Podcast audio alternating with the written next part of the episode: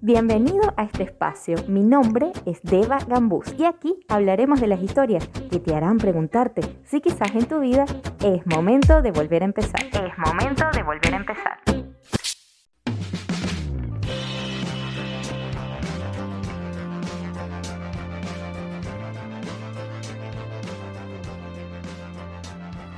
Bienvenidos al episodio número 40 de este podcast Es momento de volver a empezar.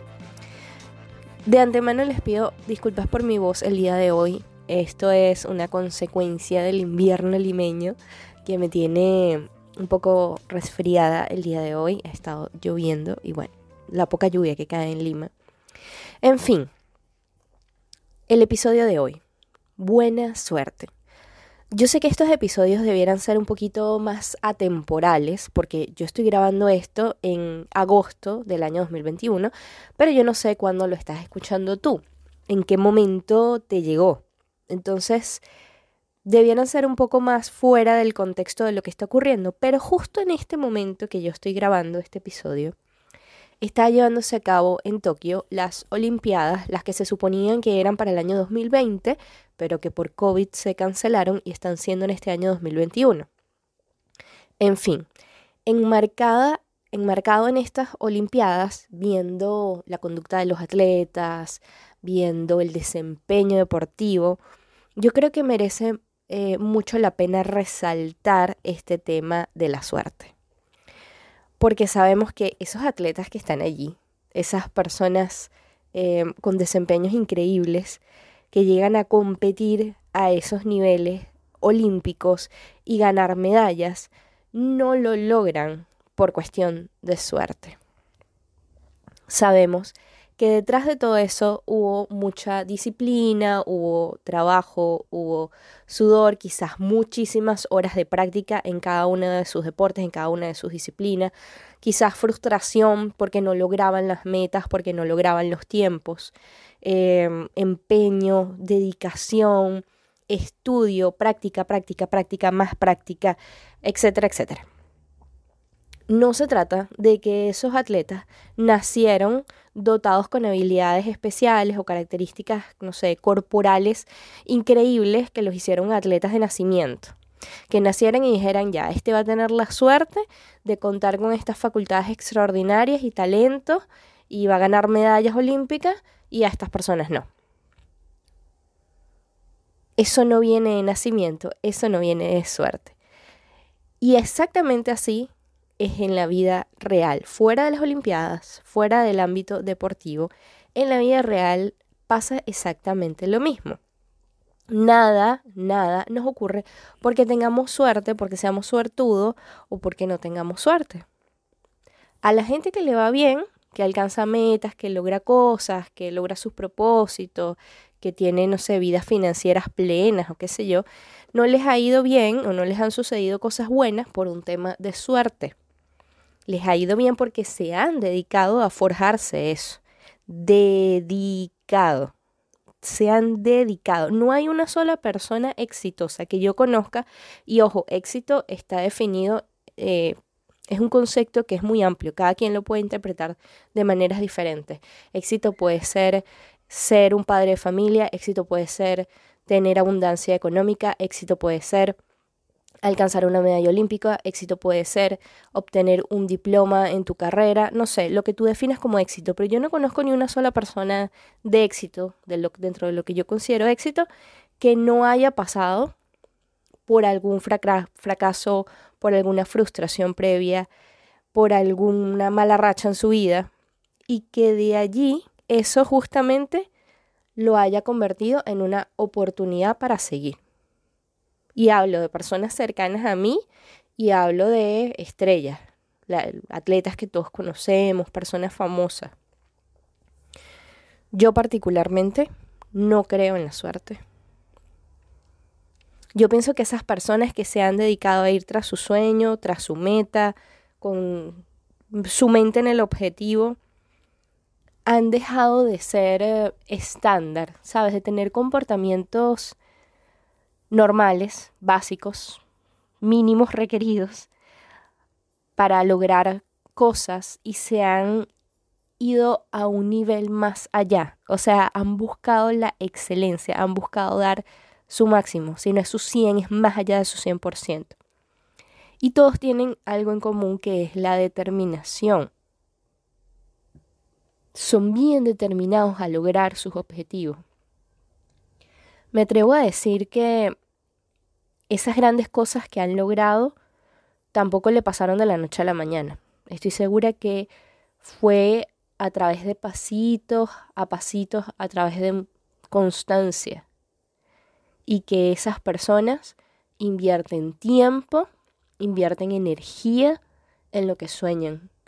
Me atrevo a decir también que ni siquiera es que solamente están enfocados en una única meta, sino es que aparte de eso, son personas que logran cultivarse sus mentes, o sea, son personas que leen, son personas que se repiten afirmaciones, son personas que programan su cerebro, son personas que cultivan su cuerpo, sus almas, invierten en terapia, invierten en descanso, porque saben todo lo beneficioso que es esto, saben que no es solamente conseguir un objetivo, sino todo lo que hay alrededor para lograr llegar a eso.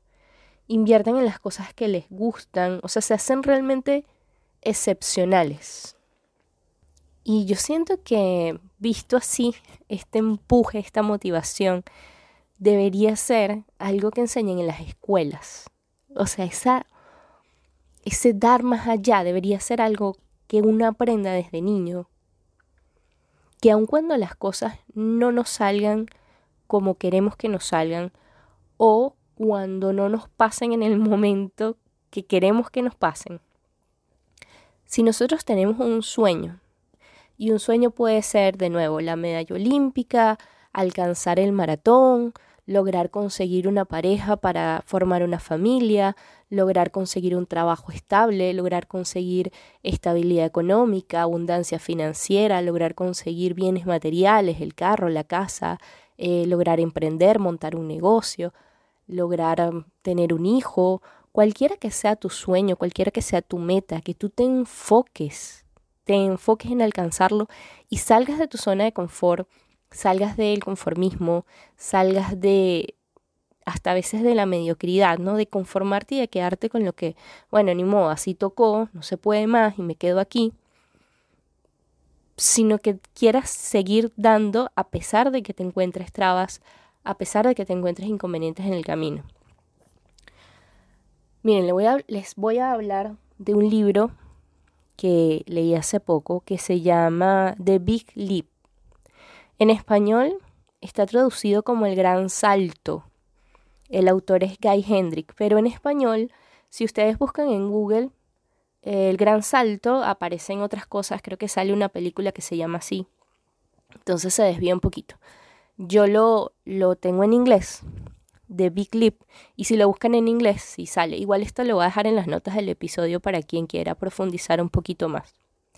El punto del asunto es que este libro de Big Leap, el autor Guy Hendrick habla de como cuatro zonas en las cuales nos ubicamos. Por ejemplo, la primera zona habla, habla de la zona de incompetencia, que es cosas en las cuales realmente no somos buenos. Por ejemplo, alguna tarea en la cual realmente te la pongan a hacer y no se te dé. A mí me ponen, no sé, a bordar, a tejer y no sé hacerlo. A lo mejor me pongo a aprender, pero tendría que ponerme a aprender porque no soy buena en eso. Ahorita si me pones, me das ahorita unas agujas para tejer, voy a ser incompetente. Existe una segunda zona llamada zona de competencia donde hacemos bien las cosas pero fácilmente esto lo pudiera hacer alguien más.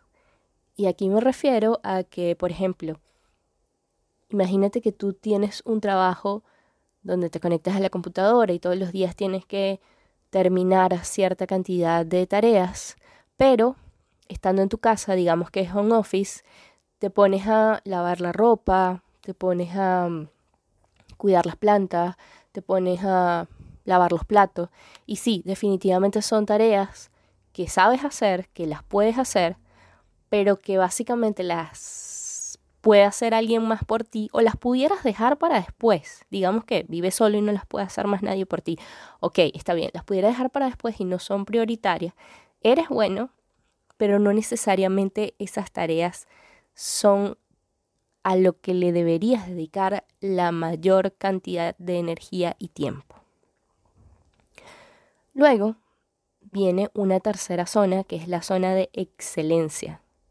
La zona de excelencia eh, son tareas para las cuales somos realmente buenos, pero no nos destacamos. O sea, somos buenos y ya. Damos lo mejor, pero sabríamos, sabemos que pudiéramos dar un poquito más. Sabemos que si nos exigen un poco más, pudiéramos darlo. Somos como que buenos estándar. ¿Sí? ¿Con cuánto se pasa la materia? ¿Con 10? Ok, saco 10 o sacó 15. En el sistema de calificaciones para cuando yo estudiaba en Venezuela, la secundaria era del 1 al 20, el que sacara 20 era el que salía mejor, ¿no? Entonces la zona de excelencia no se te pone en un 15, te ponen un 16. Sí, es bueno, sí pasaste, sí cumpliste el objetivo, pero no eres excelente, no tienes el 20. O mejor dicho, no eres brillante, no tienes el 20. Esta es la zona de excelencia. Por último, está la cuarta zona, que es la zona que Guy Hendrick, el autor, denomina la zona de genio, la zona de genialidad. Y esta es donde somos realmente brillantes, donde estamos realmente tan alineados con nuestro, propósito, con lo que amamos hacer, que nos volvemos brillantes, nos volvemos los mejores en, lo que hacemos. Y él dice que uno tiene que tratar de estar siempre en esa zona de genio, que muchas veces no pasamos de una a otra porque encontramos trabas en nuestra propia mente, nos autosaboteamos, creemos que no podemos, encontramos como algún inconveniente en el camino y decimos, no, mejor no.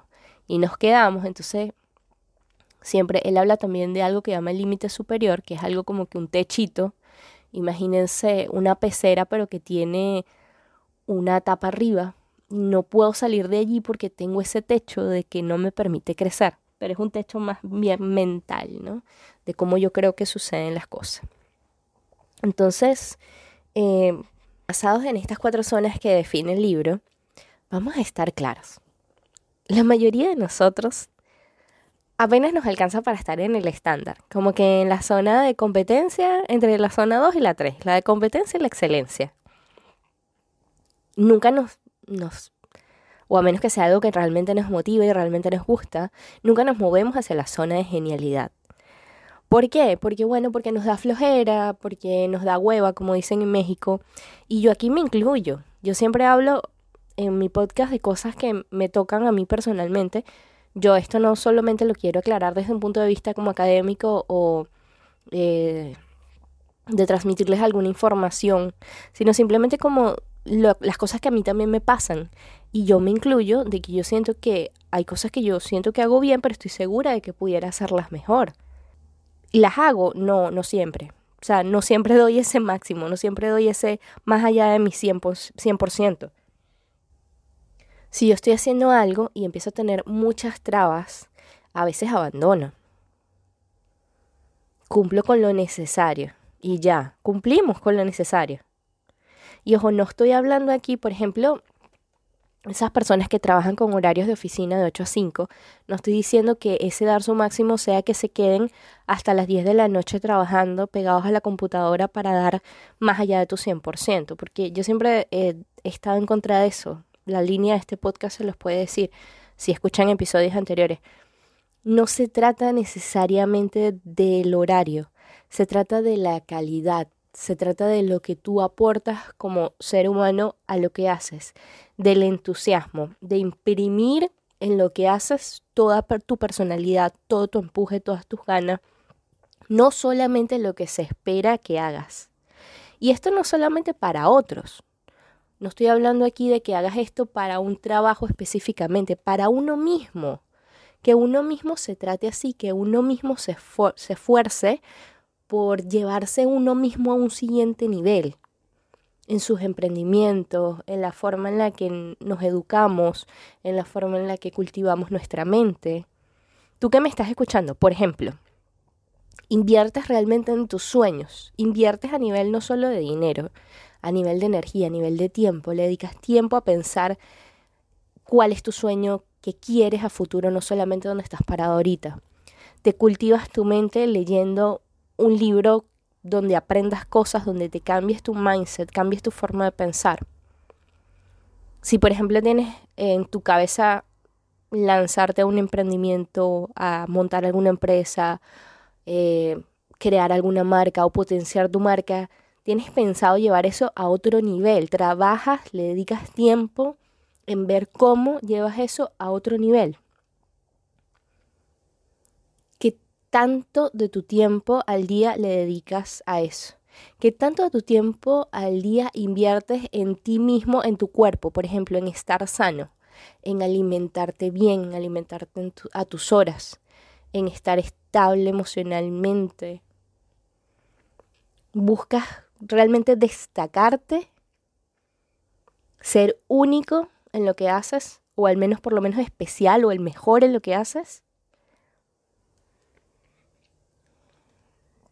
Son preguntas que suelto aquí al aire de lo que se me viene a la cabeza. Pueden ser muchísimas más. Son preguntas retadoras que nos dicen en dónde estoy, qué estoy esperando. El golpe de suerte. Porque entonces solemos decir que no tenemos el tiempo.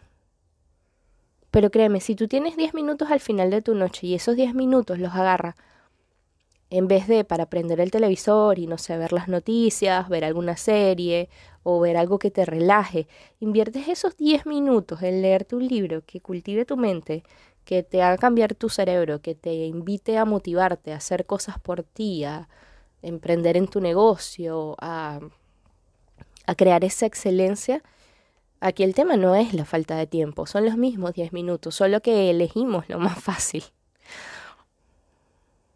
Elegimos, yo también lo hago. De nuevo, no soy ninguna gurú de motivación, simplemente es como la forma en la que sugiero que lo veamos. Irnos a esa zona de excelencia, porque nos limitamos, nos quedamos chiquitos, nos quedamos bajo perfil, nos quedamos sin resaltar. Yo veo gente talentosa que cree que su vida no puede ser extraordinaria. No lo cree conscientemente. Dentro de su subconsciente está eso. O sea, si tú le preguntas a esa gente súper talentosa que si cree que su vida puede ser extraordinaria, te va a decir que sí, pero no está haciendo nada para hacerlo extraordinario. Piensa que esos grandes logros alcanzar esas grandes cosas son para otras personas y no para ellos. Yo tengo un amigo que él, él escucha este podcast, ojalá y esté escuchando este episodio hoy, que tiene un talento increíble para escribir y narrar, que yo le digo, pudiera ser escritor, tiene, tiene unos textos increíbles que me ha compartido, que he leído, y digo, aquí hay un potencial brutal, explótalo, búscate un editor, busca la forma de compartir esto al mundo. Y siempre hay como que, sí, bueno, quizás más adelante tengo que ver, no sé, ¿tú crees que de verdad sea tan bueno? O, mm, no sé, yo lo compartí, lo escribí, quizás de esa forma. No, realmente hay talento allí. Pero tenemos esa conciencia de quedarnos en chiquito. Y no solo esos ejemplos, ¿no? O sea, imagínate que, no sé, cuántas personas, cuando tú vas a ir a comer a un restaurante, cuántas personas no solamente te traen lo que tú pides exactamente como lo pides, sino que entonces te lo traes rápido, en la temperatura correcta, no te hicieron esperar, la comida está excelente, el Señor te regaló una sonrisa, te dijo unas palabras bonitas, te trató amable, o sea, eso, eso que tú sientes que dices, wow, no es ni siquiera la comida, no es ni siquiera el restaurante, es cómo me siento allí, esas personas que son capaces de imprimir ese plus y que no lo haga por la propina porque le des plata al final cuando te vaya. Lo haga porque es su esencia. Son personas que tienen eso como filosofía de vida. No están esperando la buena suerte.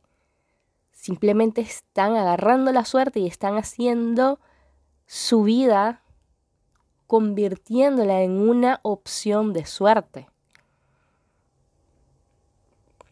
Mira este ejemplo. Me gustó mucho esta, esta analogía. Si yo te digo, por ejemplo, que tienes que regar una planta, te digo, mira, aquí está esta planta, te la voy a dejar aquí y tienes que regarla durante una semana.